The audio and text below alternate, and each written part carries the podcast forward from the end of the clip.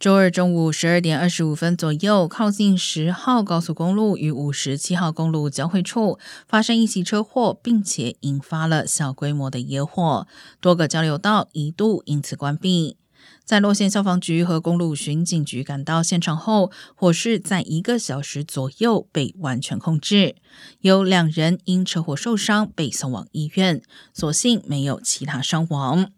公路仍有部分县道和路段因清理现场而封闭，建议驾驶人可以避开临近路段。